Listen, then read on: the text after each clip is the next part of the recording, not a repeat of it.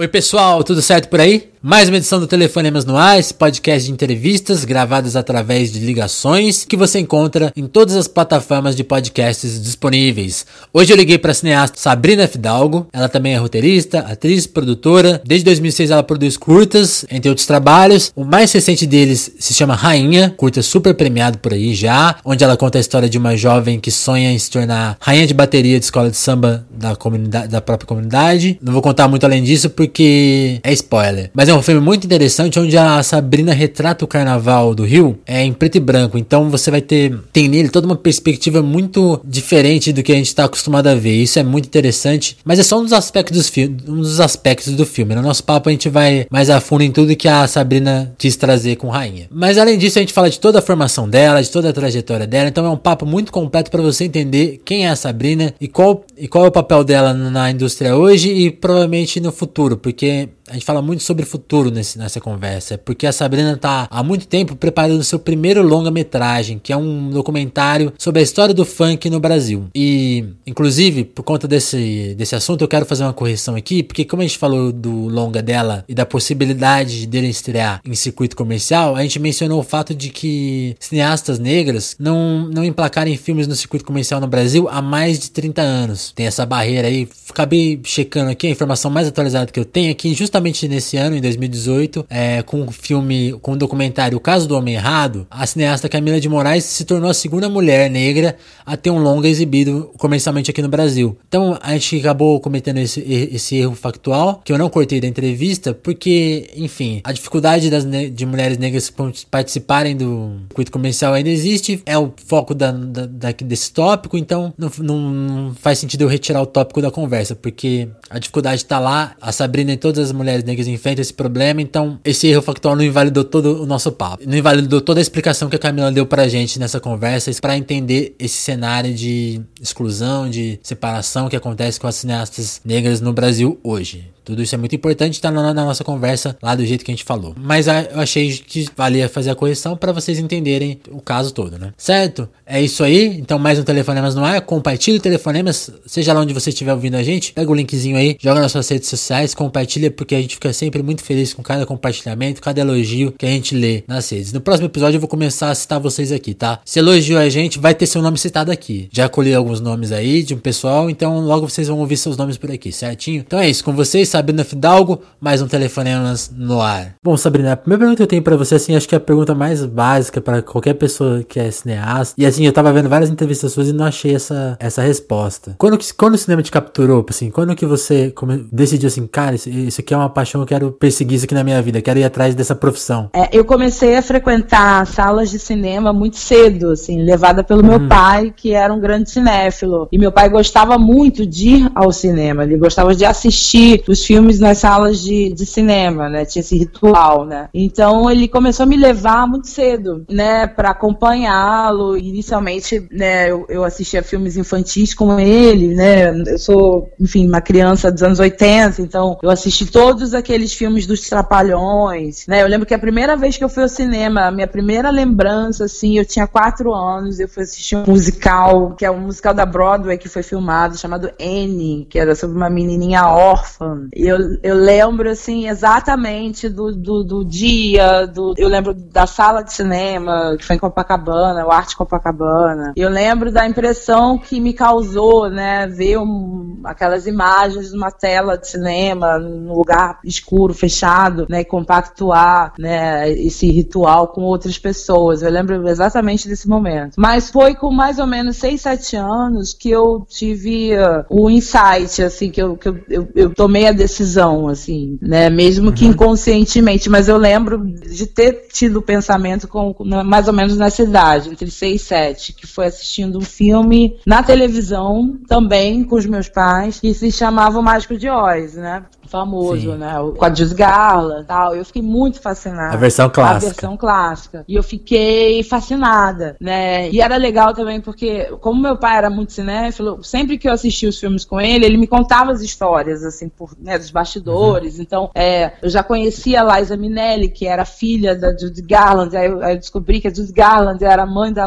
Liza. E aí ele ia me contando que esse foi o primeiro, um dos primeiros filmes coloridos, né? Feito, realizado em Technicolor, né? Um filme de de 39. Então, assim, era muito maravilhoso porque eu tinha uma, toda uma curadoria em casa e, e, eu fiquei fascinada com, com esse filme pela primeira vez, na primeira vez que eu assisti. E eu lembro que eu pensei, eu quero fazer isso na minha vida. Não sabia exatamente se, se eu queria dirigir, se eu queria fazer arte, se eu queria ser montadora, mas eu, eu, eu entendi naquele momento que eu trabalharia com cinema. E aí, e aí como você começou a trabalhar para viabilizar isso? Porque, assim, o que mais me assusta no cinema é pensar que é um trabalho super coletivo, né? Que exige muito dinheiro e muitas pessoas. E, assim, acho que para to todo mundo, assim, é, é, muito distante, né? Tipo, a gente pensa produções caras e, e, tem todo. Até você conseguir colocar seu nome e se impor é muito. Como que foi na sua época nisso, assim? Até porque, como você falou, você é dos anos 80. Eu, eu imagino que quando você começou a filmar, já trabalhava com internet, com coisas digitais ou era mais distante? Então, né, desse momento aos sete anos, né, meio dos anos 80 até a,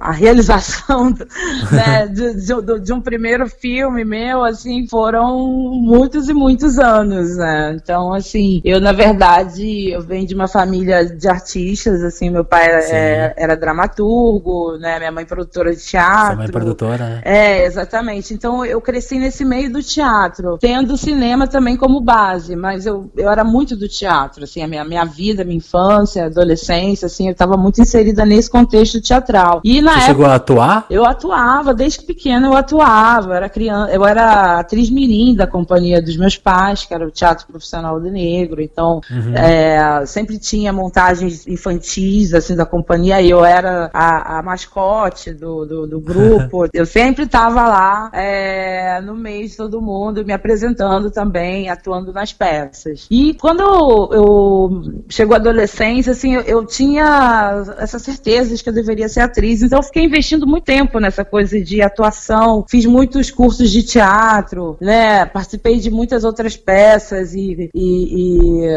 até comerciais e coisas assim. E, hum, legal. E na época do vestibular eu optei por artes cênicas na Unirio e aí eu acabei passando para teoria do teatro, que é um curso mais teórico, e, e acabei mudando para artes cênicas assim no, no, segundo período e comecei a atuar nas, nas, nas montagens da, dos alunos, né, lá na Unirio. Só que aí uhum. eu comecei a me dar conta de que eu estava no lugar errado. Eu comecei a ver que não era bem isso que eu queria, na verdade. E, e nessa época já, e, e, durante a minha adolescência, eu, né, nessa altura eu já era muito cinéfila. Eu assistia muitos filmes, eu catalogava os filmes. E, e eu sou dessa geração, assim, que pegou os, o, o, o, antes e o depois da internet, né? Então, é, antes da internet, né? Muita locadora. Muita locadora, né? Então eu comprava aqueles guias que vendia na, na, nas bancas de jornal de filmes, né? Tinha aquela revista Sim. Sete, e a Sete sempre lançava é, duas vezes ao ano um, um guia de, de, de, VHS, depois DVD, com todos os filmes possíveis. Algumas tinha até aquele espaço para você riscar, que era já, já visto, né? Total, é. Eu, eu fazia todo esse rolê, assim, sabe? Tipo, era, levava muito a sério a minha cinefilia. Assim, Como sabe? era difícil.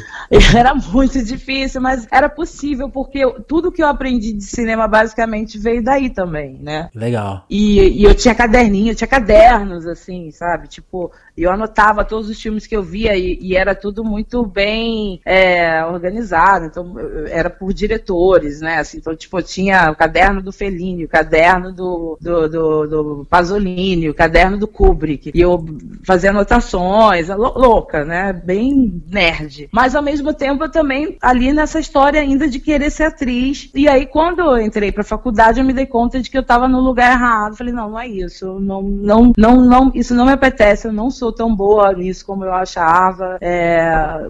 E aí eu entrei meio que numa crise, assim, né? Com 19, 20 anos. É... E aí até prestei vestibular. O que fazer? O que fazer? Tô no, tô no, tô no curso errado, tô na escola errada, na faculdade errada.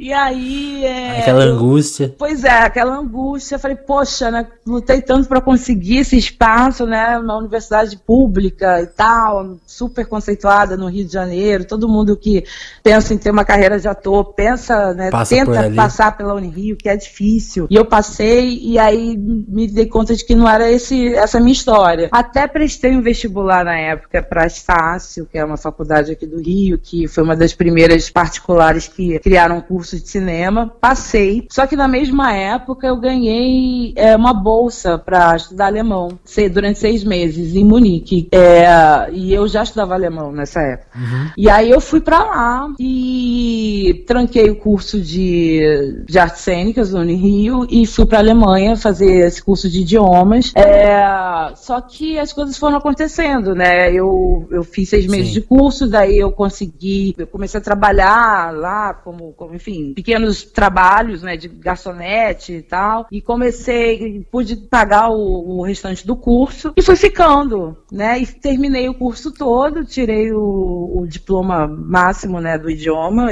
que é o que uhum. permite você tentar uma vaga na universidade. E depois de duas tentativas eu consegui passar, né, para a escola de TV e cinema de Munique, que é super difícil. Isso em que ano? Isso foi, eu fui para a Alemanha em outubro de 2000, com 20 anos, e eu entrei na faculdade 2004, mais ou menos. Legal. É, 2004. E aí, enfim, aí eu fiz o curso, né? Eu entrei, na verdade, para um curso de documentário que tá junto com o curso de cinema, né? Assim, comecei a ter aulas teóricas, mas era muito engraçado porque todas as aulas teóricas, para mim, praticamente não serviam de nada, porque eu já sabia tudo. Porque como eu era, havia sido Tava uma... escolada já. Eu já tava escolada, porque eu já era super cinéfila, né? Tipo, desde criança. Eu imagino que você tava assim, dá a câmera logo, vamos filmar isso aqui. Exatamente, eu queria ir pra prática. Então eu comecei a.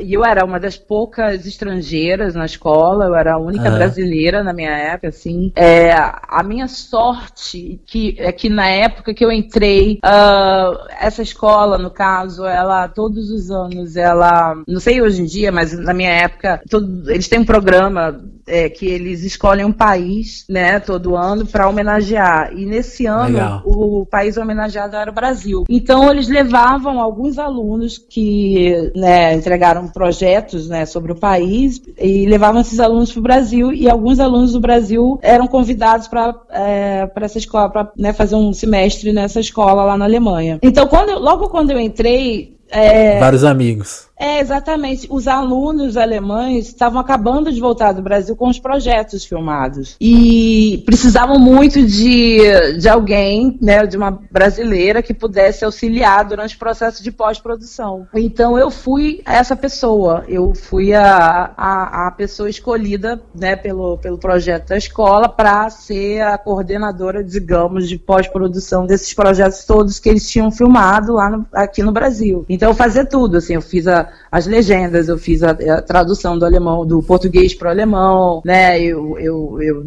enfim, né, dava palpites em relação à continuidade, aos assuntos abordados, enfim. Então foi aí que eu consegui me inserir já, né, de maneira prática nos projetos da, da escola. E aí eu comecei, eu era metida também, porque eu saía falando mesmo, olha, gente, eu quero trabalhar, quero fazer qualquer coisa. E não é fácil, mesmo dentro da escola, você conseguir se impor para tra trabalhar nos projetos de lá dos alunos, né? Então, eu, por exemplo, eu fiz muitas, assim, no set mesmo, eu comecei, eu lembro que o primeiro filme que eu participei lá, uhum. eu fui meio que, tipo, uma espécie de terceira assistente de produção, aquela que leva cafezinho, água, e, e ainda fazia às vezes de figurante, e, enfim, era meio que tipo uma faz tudo do set, né? Sim, mas estava lá participando, né? primeira vez. Para mim, o mais importante era estar dentro do set para entender Total. o mecanismo, né, do, do, de como é que funcionava, né, uma produção, uma filmagem. Então eu comecei assim, né, tipo,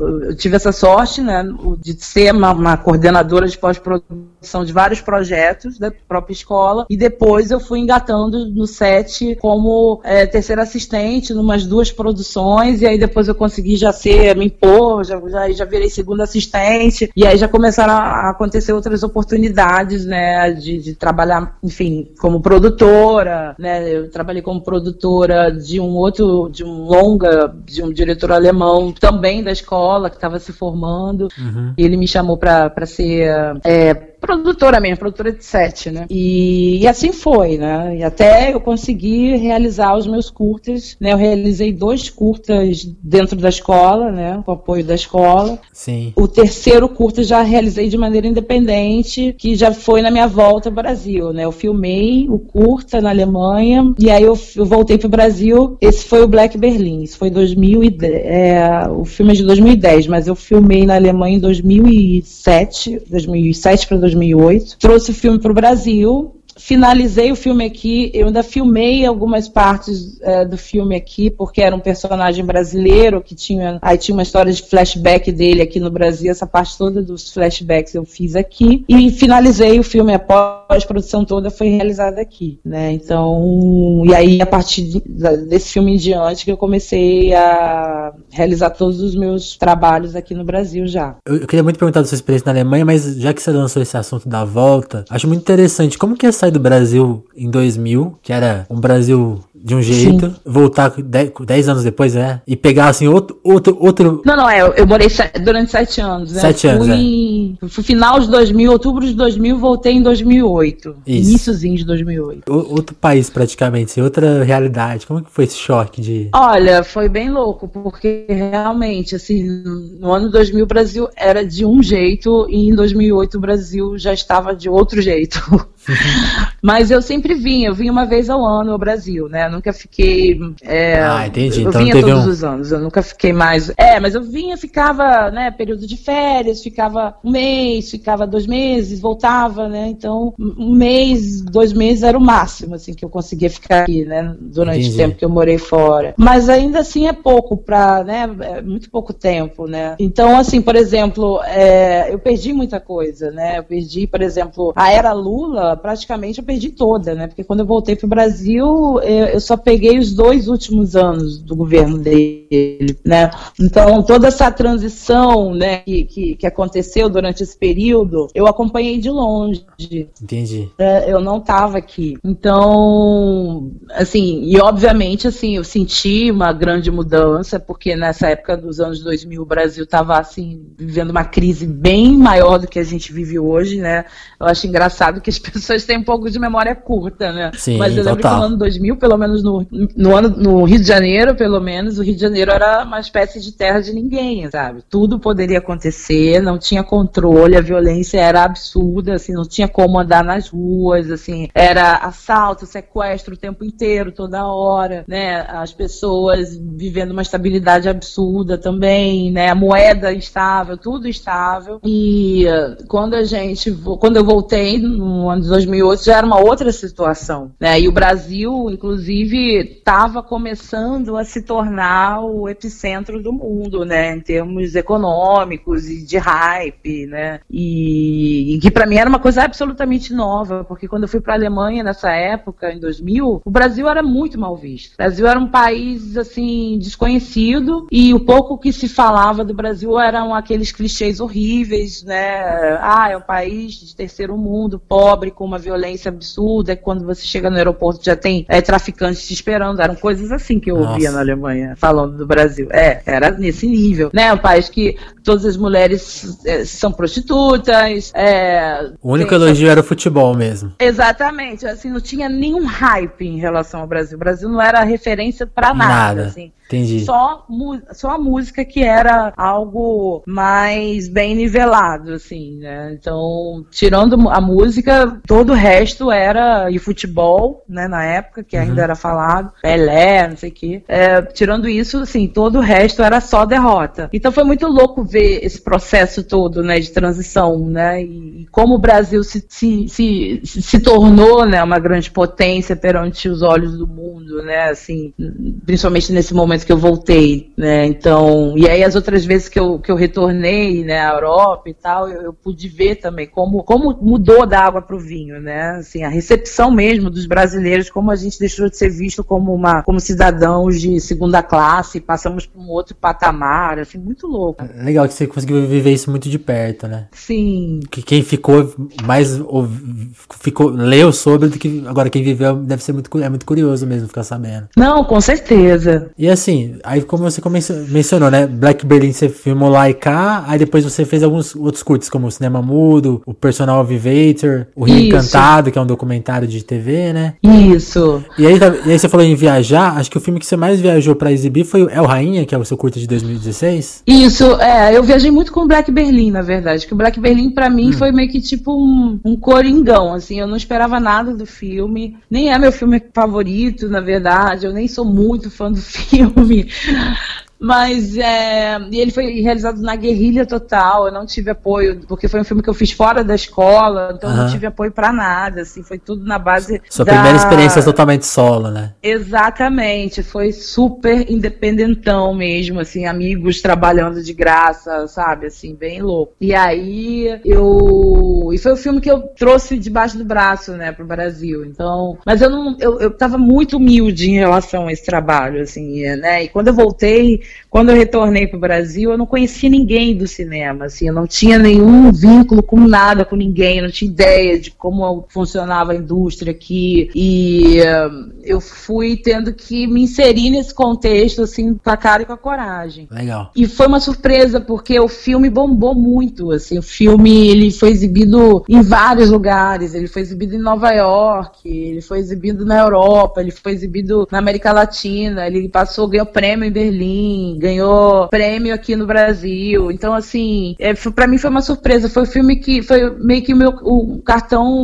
Meu um cartão, belo cartão de visita, né? Meu cartão de visitas, assim, sabe? Pra... Você pode não gostar muito dele, mas ele te, colocou, te ajudou. Ele me ajudou muito, com certeza, porque se não tivesse acontecido isso com esse filme, naquela época, nesse momento, eu acho que as coisas teriam acontecido de uma outra maneira. Entendi. Né? Uh, e aí, enfim, o Black Berlin bombou muito, e aí eu pude realizar os outros filmes que não bombaram tanto quanto o, Black Berlin, uh, até Personal Vivator. E aí com Personal Vivator eu tive esse outro momento também, assim que o filme ele não ele não ganhou prêmio, mas ele foi muito exibido, foi muito comentado até hoje, né? Ele, ele eu recebo né, convites para exibir em mostras o tempo inteiro, né? Um filme que não parou também de ser exibido. E, e o Rainha realmente, né? Em comparação com todos os outros foi realmente o meu maior sucesso, né? É, o Rainha, ele recebeu até agora oito prêmios, ele já passou, acho que, eu até parei de fazer contas, mas até a última vez que eu contei, eram... Assim que é bom.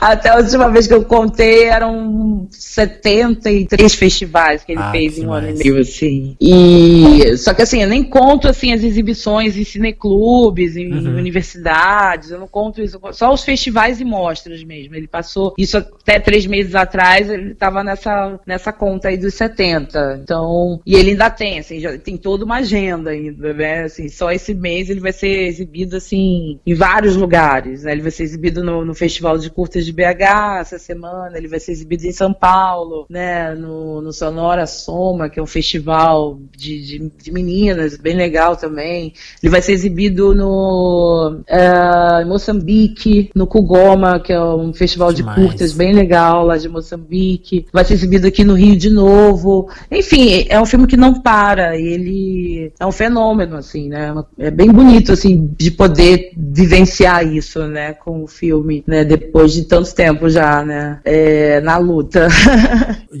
Assistindo Rainha, acho que tem várias coisas que chamam a atenção. A gente podia comentar aqui sobre algumas, assim, obviamente não dá pra ficar esticar tanto, senão a gente, senão a gente vai falar de outras coisas. Mas, tipo, eu queria que você contasse muito assim, sobre a opção de filmar em preto e branco. Carnaval, todo mundo associa a cor. É um filme em preto e branco. Eu queria que você me contasse, por exemplo, só, só sobre essa decisão. Como que você chegou nela? Assim, como... Olha, na verdade, é, o que me motivou a, a, a escrever o roteiro do filme, a criar essa história, é, né, foi o fato de que eu ouvi aquela música final, que tem uma música específica que toca no final, na última cena do filme, que é uma música do Chico Buarque. Que tá em italiano, né? Que, exatamente, que é, ela desatinou na, na versão italiano. Que é esse, e essa música, essa versão italiana, ela é de um disco do Chico que ele lançou em 1970 com Ennio Morricone, que é o grande maestro do cinema, né, do, do Western Spaghetti, principalmente. Sim. E ele lançou esse disco na Itália, em 1970, um disco todo com versões de músicas dele, em italiano, com arranjos do Ennio Morricone. Esse disco nunca chegou no Brasil, assim, ele chegou, mas chegou há pouquíssimo tempo no Brasil. Ele foi lançado, acho que, mais ou menos há uns 10 anos atrás, apenas. Ele chegou antes da... Ele só era vendido na Europa, ele só, só era encontrado na né? Europa. Só existia ali. E na época que eu morava na Alemanha, um amigo meu, DJ, é,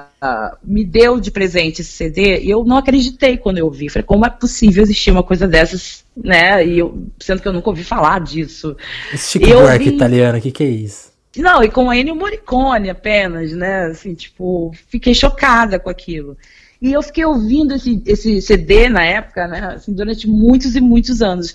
E, eu, e essa música, que se, na versão italiana se chama é, Leino Le está balando. Le está balando, é. Isso. É, eu ouvia essa música assim looping. E aí eu comecei, na minha cabeça, a imaginar uma espécie de videoclipe para essa música. E na minha loucura, assim, eu, eu, imaginava que seria uma mulher vestida de rainha da, de bateria, é, numa numa, num, num caminhão, assim, numa caminhonete, né, numa, como chama, numa, uh, enfim, na parte de trás de, de uma caminhonete, Sim. ela indo embora meio, meio, meio destruída, assim, meio maquiagem borrada, meio chorando. E, e, conforme eu crescendo da música, ela iria encontrando uma redenção, assim. Essa era a minha loucurinha, né? Ouvindo Entendi. essa música. E era uma imagem preto e branco, porque na época eu estava muito ligada, a, eu estava estudando nessa época muito imagens de vaudeville francês, né? Que tem essa coisa, né, de, de plumas também, é uma coisa meio glamourosa que lembra um pouco a estética do carnaval, né? Só que é uma coisa francesa, enfim, mas num outro lugar. Uhum. Então eu, eu imaginava um misto entre o vaudeville e o carnaval, né? E, então eu, eu, imaginava essa cena em preto e branco, né? Eu não tinha nenhuma história, eu só tinha essa cena. Muito antes música. de você pensar no filme, você já tinha a cena final ali sem, sem, sem dar spoiler. Eu já tinha essa cena, é, eu já tinha essa cena na minha. Que era um videoclipe, pra mim era um videoclipe. Total. Eu falei, bom, esse é meu videoclipe pessoal. Quem sabe Buarque eu... não se interessa.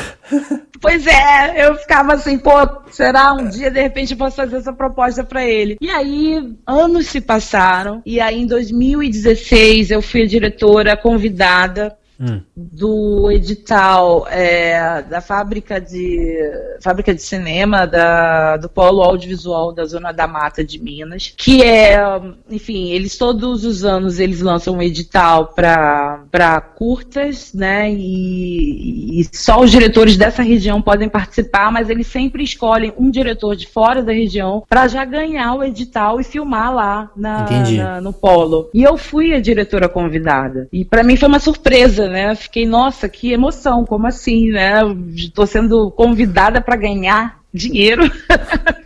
para fazer um filme. Que beleza! E aí eu não tinha ainda um projeto certo, assim, até tinha, uhum. mas aí eu mudei, assim, e falei, cara, não ah. vou filmar esse projeto, que, que era um outro projeto que eu tinha. Assim, na hora H, resolvi mudar de projeto. Eu falei assim, gente, eu tenho, eu, eu gostaria de fazer um, um de oferecer um outro projeto de curta. Disse, não, tudo bem. Mas eu falei Manda assim, bala. olha, só que é, aí eu falei só, só que é o seguinte, eu não tenho roteiro ainda, eu preciso de uma semana, e aí eu já entrego o roteiro roteiro para vocês. Ah, beleza. E aí, em uma semana, eu escrevi o roteiro, porque aí eu lembrei dessa cena. Falei, cara, eu vou aproveitar essa imagem que eu tenho há tantos anos e vou transformar isso num filme. E aí eu já sabia que essa seria a imagem final do filme.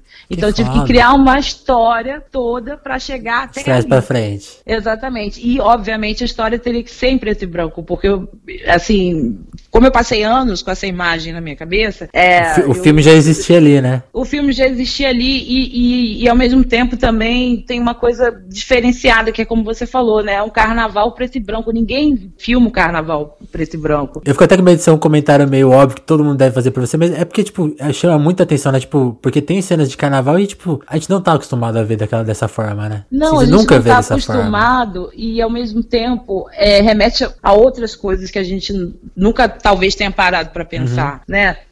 Mil coisas, desde, desde uma melancolia que o carnaval traz, carrega, a gente não né? pensa muito nisso. É, o carnaval, o samba carrega isso. O samba é triste, na verdade. Eu o fico samba, triste né, quando chega o carnaval. Sambas, exatamente, ainda é. tem isso.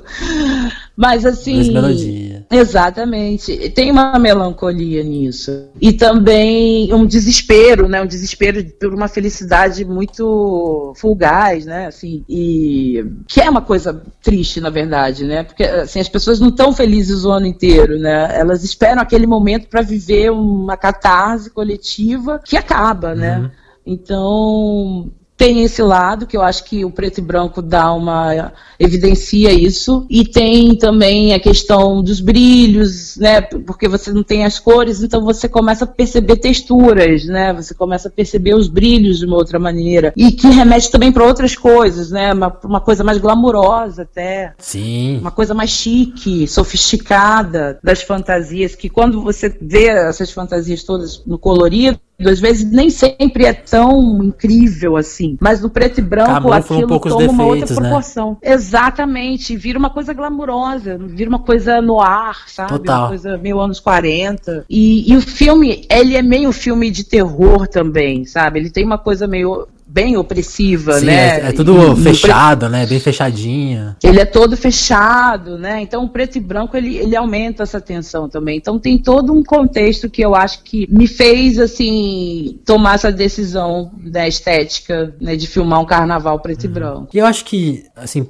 talvez agora puxando outros assuntos, tem, tem uma lista da Bustle. Queria que você comentasse que você está entre as diretoras que quebram barreiras no Brasil e por destacar a questão de, da representatividade. Eu queria que você comentasse esse tópico, porque é muito legal um assunto que você sempre aborda, especialmente pelo seu pai ter criado o teatro profissional do negro, né? Você faz, você faz uma comparação muito legal das duas coisas. Como que o teatro que seu pai criou tinha uma necessidade de se impor a questão da, do negro e, e, essa, e como essa mesma coisa não, não se adequa à questão do cinema, né? Que você costuma falar que sempre é, é, uma divisão mais pra jogar num gueto ali. Ah, aqui esse é o filme da, da menina ali e aqui tem a gente, né? Então, queria que você, queria que você contasse dessas, dessas duas coisas. Contar um pouco da experiência do seu pai e da, da, sua experiência, até porque acho que a gente tem que tocar num tópico do, de, de conquistar editais e espaços nos festivais do Brasil, que tem tudo a ver com essa questão. Mas vamos por partes. Vamos. Você perguntou primeiro da Bustle, né? É, então, é, eu, para mim foi uma surpresa, assim, eu fui avisada, né? Sobre essa Vai lista rolar. da Bustle, que é essa revista americana que fez uma lista né, das 36 diretoras do mundo que mais estão uh, repercutindo no, em seus respectivos países e tal. E, e, e para mim foi uma loucura quando eu vi que eu estava em oitavo lugar numa lista que tem Jane Champion, que tem, enfim, mulheres maravilhosas, né? Lucrécia Martel, entre mil uhum. e outras. Eu fiquei muito chocada. E eu, eu fiquei em oitavo lugar, assim, eu sou a primeira brasileira que aparece, né, na, na lista, assim, e até tem outras brasileiras, tem mais uma, mas ela só aparece depois, assim, tipo, décimo nono, que é Yasmin Tainá, que também é negra. E uh, eu fiquei muito feliz, obviamente, e surpresa, né, porque falei, gente, como é que o meu nome nome foi parar aí, né? Eu fiquei, tô até agora me perguntando, na verdade, como foi possível algo assim. Mas ao mesmo tempo eu acho que também tem uma coisa de reconhecimento, porque a gente vai fazendo, e cinema, como você falou lá atrás, é, é, é, é tão difícil fazer, é tão difícil você se manter nisso. Você tem que estar tá num, num, enfrentamento diário de, de, se impor, impor seu trabalho. Sim. Você, você, tem que estar tá sempre ali, sabe? Vendendo mesmo, Não, e, assim, e, sabe? O seu uma trabalho. Uma coisa que eu acho muito bonita no cinema, que eu, a gente já discutiu isso aqui até em outras edições de podcast. Eu entrevisto muito jornalista, e o jornalista tem muito isso de fazer um trabalho e, tra e o trabalho acaba naquele dia. E o cinema é justamente o oposto disso. Você pega o filme lá, um filme que você falou, né? Por exemplo, um filme de O Black Berlin, é de 2009. Você pode, você pode trabalhar esse filme assim, você vai trabalhar ele a vida inteira, porque um festival vai recuperar ele. Você tem tem uma, tem uma exigência pro diretor, né? Que ele, ele vai ele ter que lidar com a obra dele o tempo todo para sempre, se ele quiser trabalhar. Claro, ele tem que estar o tempo inteiro cuidando, cuidando da, da, da própria obra. Não... É, porque eu vejo muitos cineastas, assim, da minha geração, muita gente, né, que, tipo, reclama muito e tal. Ah, mas os meus filmes não têm espaço, não passam em festivais, não são selecionados. Falei, gente, mas é assim, você tem que se impor, sabe? Sim. Você tem que ficar o tempo inteiro, sabe, perguntando por que, que o meu filme não foi selecionado. Ok, não foi selecionado aqui, vamos tentar ali. E o tempo inteiro você tem que ficar ali, sabe? Tipo, agora que a gente tem, né? A gente vive nesse mundo da internet, é, eu não tenho problema em falar isso. Eu, eu tenho alguns colegas que uhum. eles acham, não acham legal você ficar promovendo o filme. Eu acho que é esse o caminho. Se você não promove seu filme, se você não divulga que seu filme está passando ali a colar, Exatamente. as pessoas não vão divulgar, entendeu? Se você não divulga. As pessoas vivem de autopromoção na internet. Você vai ficar falando sobre o quê, né? Você vai deixar de falar Exato, de você? Exato, sabe? E eu sou super a favor da autopromoção do, do, do seu trabalho, sabe? Sim. Eu auto, me autopromovo nesse lugar. Eu não fico me autopromovendo como blogueira ou como sei lá o quê, mas eu faço muita promoção do meu trabalho, assim, sabe? Eu falo no Instagram, uhum. eu falo no Facebook, eu, eu, eu, eu divulgo a agenda do, do, do, filme, sabe? Então, assim, eu tenho, eu faço muito esse corre, sabe? de, de, de de, divulgar o filme, de vender o filme, sabe? De estender a carreira do filme, de lutar, batalhar pelo filme, falar dele o tempo inteiro. É, eu acho que isso tem muito a ver também com, com, com isso, né? Com esse reconhecimento, né? No caso da Bustle, assim. E os meus filmes, por eu, pelo fato de eu ser uma mulher negra, brasileira, que é, tem já uma, uma estrada, uhum. né? De, de realizações, que não é algo tão, tão, tão óbvio, né? E tão fácil. É, eu acho que por conta disso tudo, também e dos meus posicionamentos políticos, né, nos filmes e fora dos filmes. Eu participo de muitas palestras, debates e mesas também. Então, é, eu acho que por conta disso tudo, de alguma forma, isso reverberou, né, de modo que chegasse até essa jornalista da Bustle que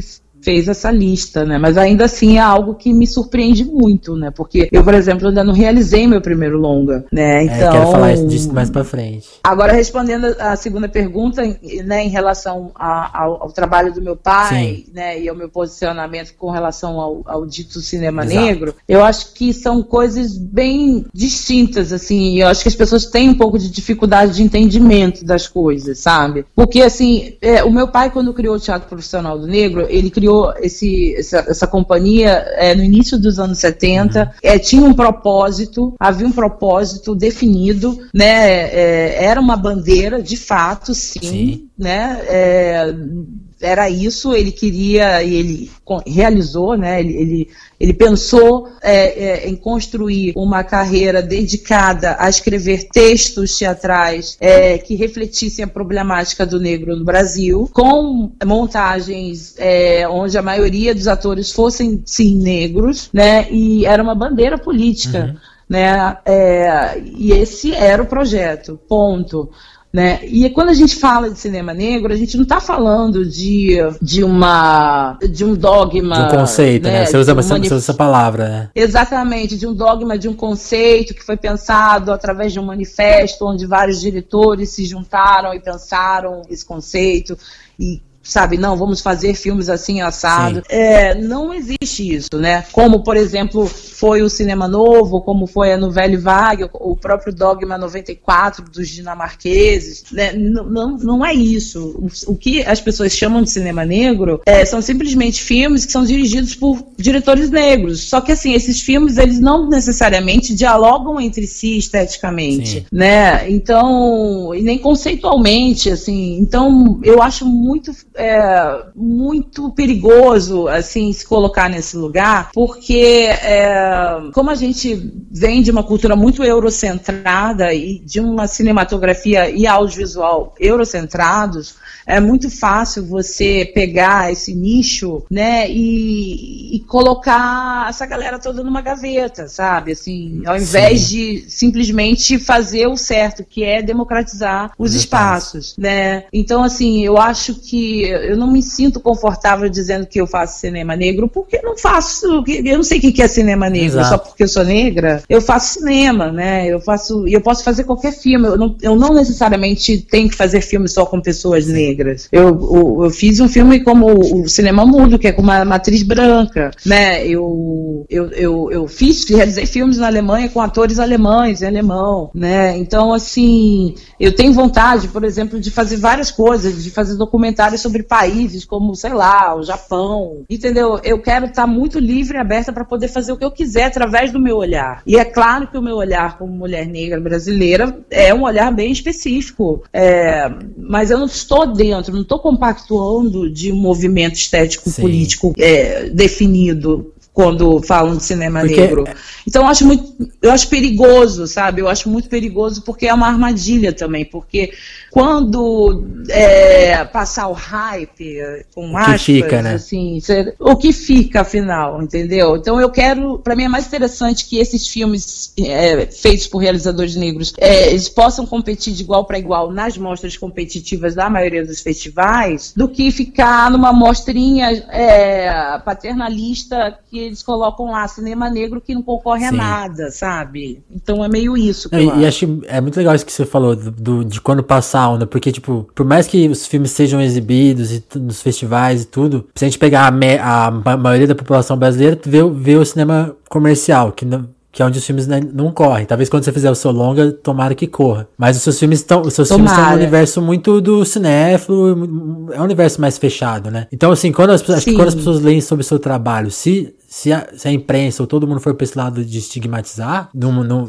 foi, não estigmatizar, mas colocar na gaveta, que como você comentou, né? Quem não, quem não vê o filme, é. só lê sobre, vai, vai, não vai entender, né? Que a sua obra é ampla e que essa questão passa pela sua obra, mas ela não é a sua obra, né? Não é seu, seu conceito, né? Exatamente. Não, não é meu conceito, sabe? Não é. Meu conceito é, é trabalhar o meu olhar em diversos Exatamente. lugares, assim, sabe? E eu quero estar bem livre em relação a isso. Claro que para mim é uma coisa importante. Eu trabalho muito com atores negros porque me interessa, Total. porque, é, mas assim, não, não, isso não, não, não me fecha para outras coisas também, sabe? Eu acho mais interessante a gente falar sobre a, essa onda de realizadores negros, principalmente realizadoras negras que estão surgindo nos últimos anos, e da, da, da, colocação dessa galera toda no mercado, né? Seja no mercado autoral, no mercado comercial, enfim. Uhum do que ficar discutindo o sexo dos anjos, sabe? De uma nomenclatura que, na verdade, não, não diz, nada. nada. ela só limita, na verdade. E aí tem algumas pessoas, alguns colegas, até negros também, que,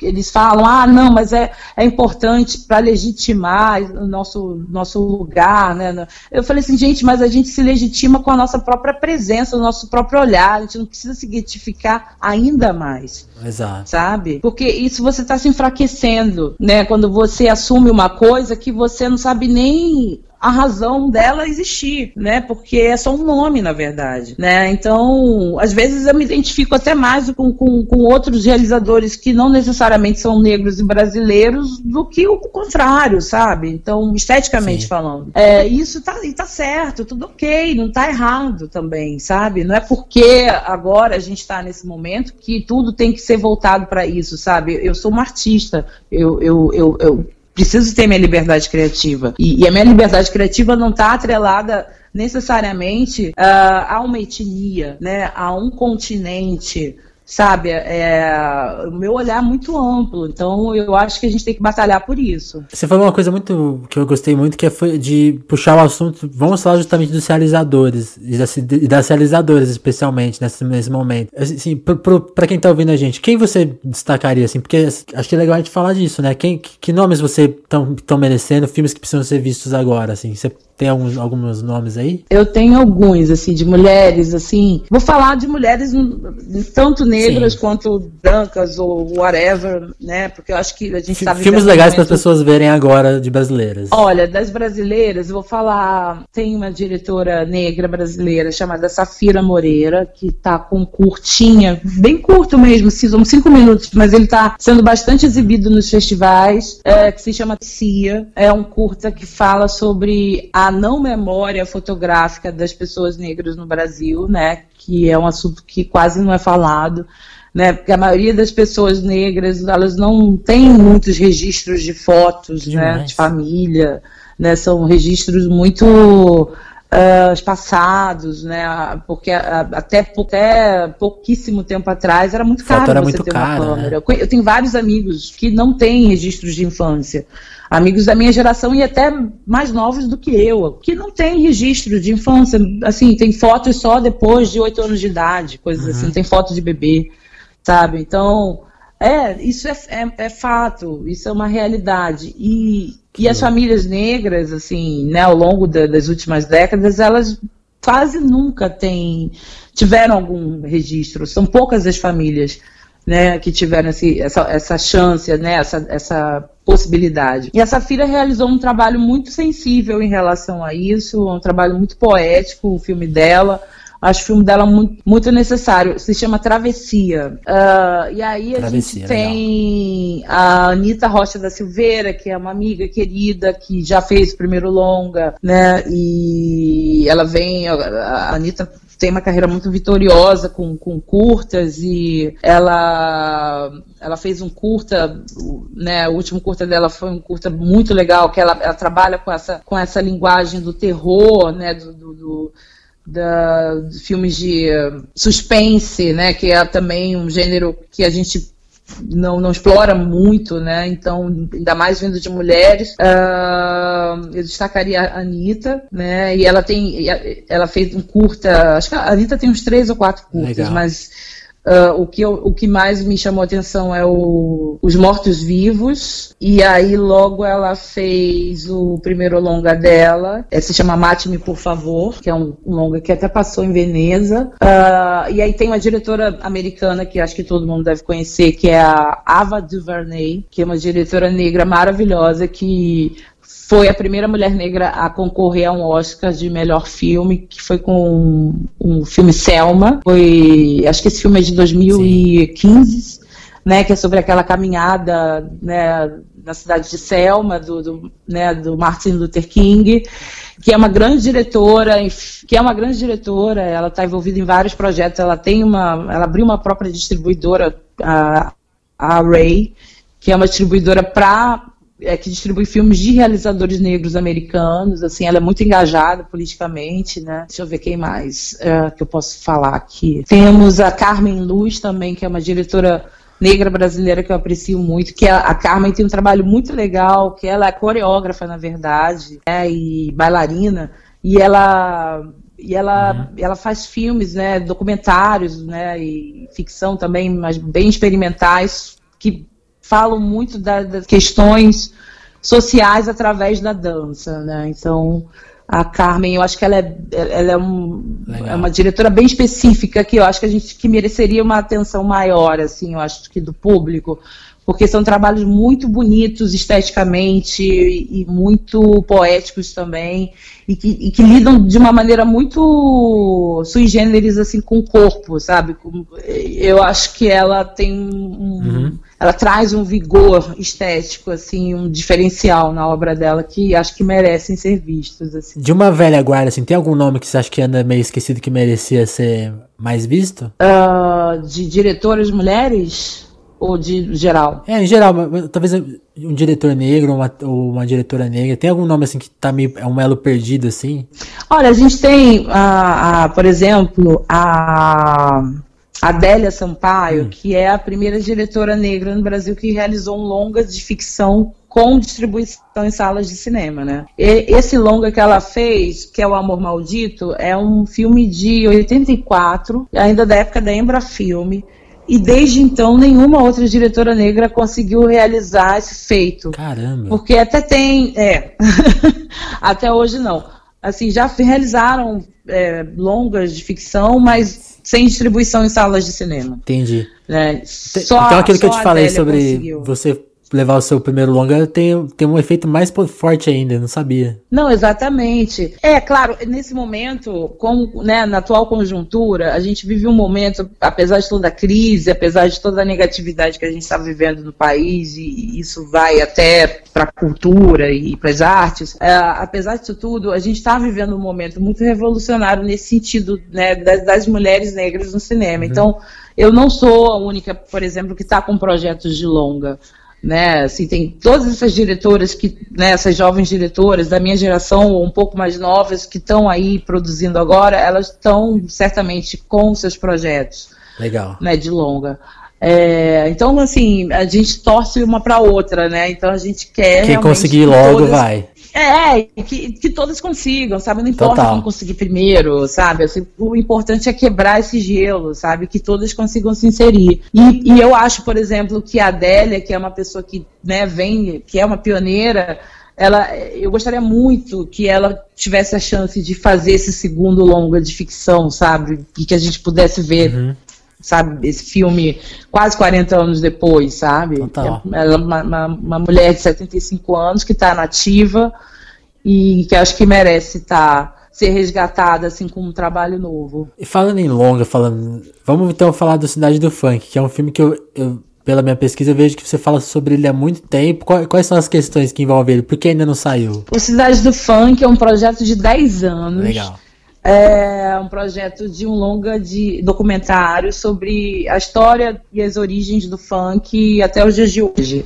É um inventário sobre o ritmo funk carioca, né, e todos os seus desdobramentos, né. Então é um filme que eu comecei a desenhar o projeto já em 2008, né, e e aí, enfim, fiz algumas parcerias com ele e desfiz, e, enfim, ele foi uma, é, é um filme, é uma produção muito complexa, porque esse assunto, o, o funk carioca, ele sofre de racismo cultural, uhum. né?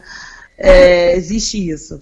Né? Assim como o samba, assim como a capoeira. Ah, sim. Não, né? eu tenho é. certeza que daqui 50 anos vai ser um, um assunto de livro, assim, como o funk foi desprezado e. Ele é desprezadíssimo. Ele vai ser, cult, ele... vai ser cult demais daqui Hoje ele já é um Exatamente. pouquinho, mas vai ser demais daqui a uns anos. Total, é. E todas as. Todas as todos os movimentos culturais né, afro-brasileiros eles sofrem né, de, de, de, desse, dessa perseguição, né, demonização, desse racismo é, cultural. Né? Porque como nós somos um povo colonizado e eurocentrado, a gente, é, a gente não dá o devido valor, né? A gente acha que sempre é uma coisa menor, é, a gente sempre acha que é uma coisa de pessoas desqualificadas culturalmente, né? Uhum. Então, e aí o tempo sempre acaba mostrando que, na verdade, não, né?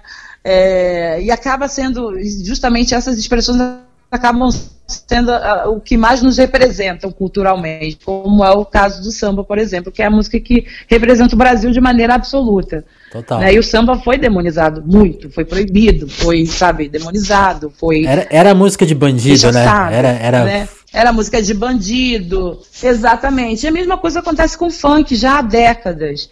Então, é, ao longo desse processo, desses 10 anos que eu tenho feito uh, pesquisa e que tem tentado conseguir patrocínio para o filme, né, o, o, grande problema, o grande entrave da produção foi se esbarrar com, com o fato das pessoas acharem super legal o projeto, mas não quererem investir, assim, porque se eu estivesse fazendo um documentário sobre música é, sertanejo universitário, eu em três meses conseguiria é, Uma boa levantar verba para fazer o filme. Eu conseguiria super. Mas o funk não. As empresas tinham medo. Ai, não, mas aí a gente vai patrocinar um filme que fala sobre funk, é música de bandido, uma música mal feita, uma música. mil coisas. Uhum.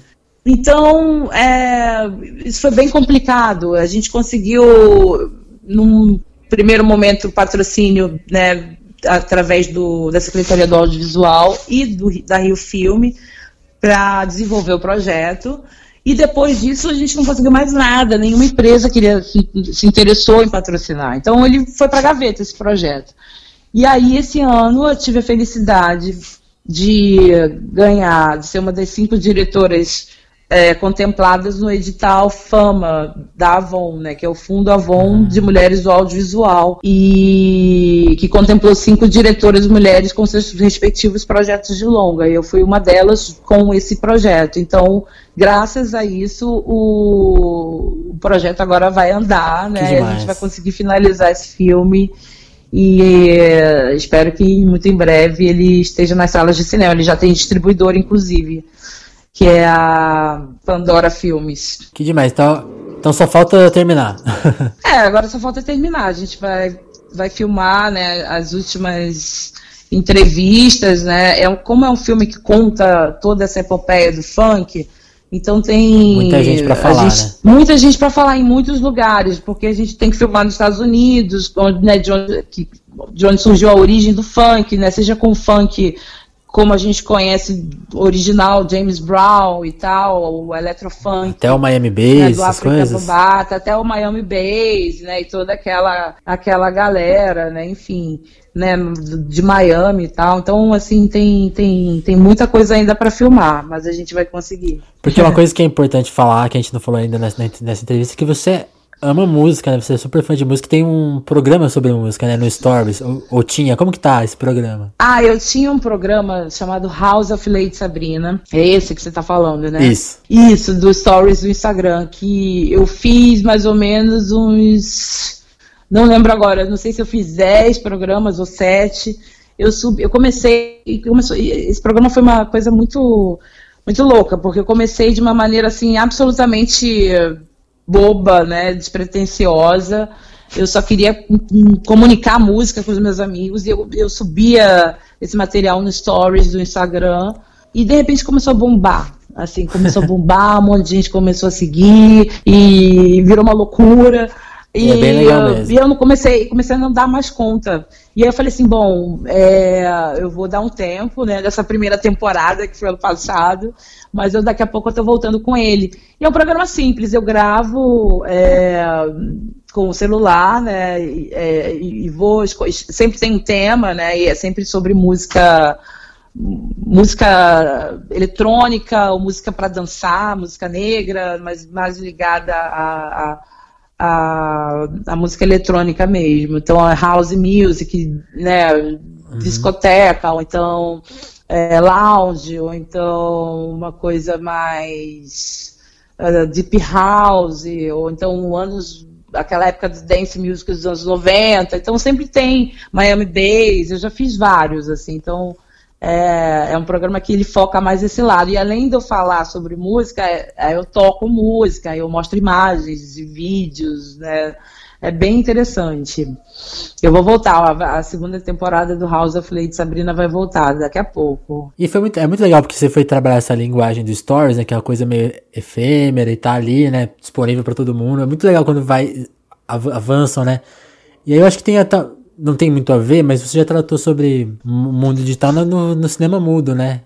Que é um filme de 2012 que eu acho que vai ficando cada vez mais. Queria que você comentasse sobre esse filme. Então, é, esse filme, é, na época que eu, que eu realizei esse filme, esse filme, a, o mundo era um pouquinho mais diferente, assim, apesar de ser, na verdade, até meio recente, né? Porque 2012 Sim. foi outro dia. Mas é que cinco anos tem um assim, peso, outro peso hoje, né? Hoje em dia, né, cinco anos, assim, já tem um peso enorme, né? Nessa época, por exemplo, da, os, os smartphones, como a gente conhece hoje, não estavam tão popularizados ainda. Total. Né? Até já tinha, não, agora, assim, até lembro, já tinha iPhone, já tinha BlackBerry, essa coisa toda, mas assim, não tinha essa loucura de aplicativos de smartphones, Sim. né? Como Tinder, como WhatsApp. Não existia. E tipo assim, a sua mãe e a sua avó não usavam, por exemplo. Hoje todo não, mundo usa. exatamente. É, não, ninguém, os pais não usavam, os avós muito menos. Então, assim, era uma, era uma outra interação com, com esses gadgets, né? Isso. Então, eu lembro que o que me inspirou a escrever o roteiro do filme foi é, a visita que eu fiz a Buenos Aires a uma amiga brasileira que estava morando lá na época e ela estava muito solitária, ela estava muito introspectiva e ela realmente ela tava, ela vivia dentro do da, do laptop dela, assim, tudo uhum. ela fazia pelo laptop, ela só se comunicava mesmo com todo mundo pelo, pelo Skype. E, e ela fazia tudo dali, ela não queria sair de casa, ela ela virou uma pessoa da internet mesmo, assim. Eu fiquei muito abismada quando eu encontrei ela nessa situação e ela me apresentou na época um site chamado Chat Roulette, que hoje em dia ninguém fala mais. Ele nem chegou a ser muito popular, mas Te teve sua época. É, eu fiquei chocada. Eu lembro assim do meu choque quando eu me deparei com aquilo, né? Era um site que você entrava e aí você dava next, né? Você via imagens, né? Você ligava a sua câmera e você ficava vendo as pessoas em qualquer lugar do mundo, assim. Aleatoriamente. Aleatoriamente, aleatoriamente, assim, tipo, você ia dando next e aparecer alguém no Cazaquistão, né, num, num, numa lan house, aí next, aí já é alguém nos Estados Unidos, dentro de casa, e next aparece alguém na Turquia, enlouquecido, mil coisas, tudo Exatamente. aparecia ali. Era uma loucura. E eu fiquei muito chocada quando eu descobri isso. E a minha amiga, ela estava viciada nesse rolê. Ela, ela, ela vivia nesse chat roulette. E, e era louco, porque ela, assim, não, não saía uma. Não era um lugar onde você interagia com as pessoas de uma forma como, como se essas pessoas fossem virar suas amigas ou coisa do tipo era, um, era, um, era tudo muito superficial e ela não saía daquilo. É, era meio que entretenimento, né, mesmo? Totalmente, sabe? Não era uma coisa assim, tipo, ah, como foi o Orkut, que você né, criava elos e, e amizades até, ou mesmo o Facebook. Disso. Não tinha nada disso. Né? O propósito daquilo era justamente assim, só uma coisa efêmera, né?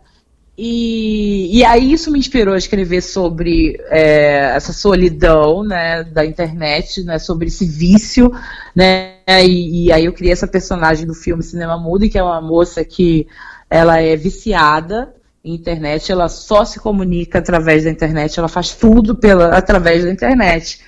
Né, ela não tem amigos mais, ela, não, ela virou um ser antissocial, ela não, ela não tem mais aquele traquejo social para lidar com as pessoas, né? Ela vive num mundo à parte, assim, e ao mesmo tempo ela está inserida num contexto contemporâneo, né? Uhum.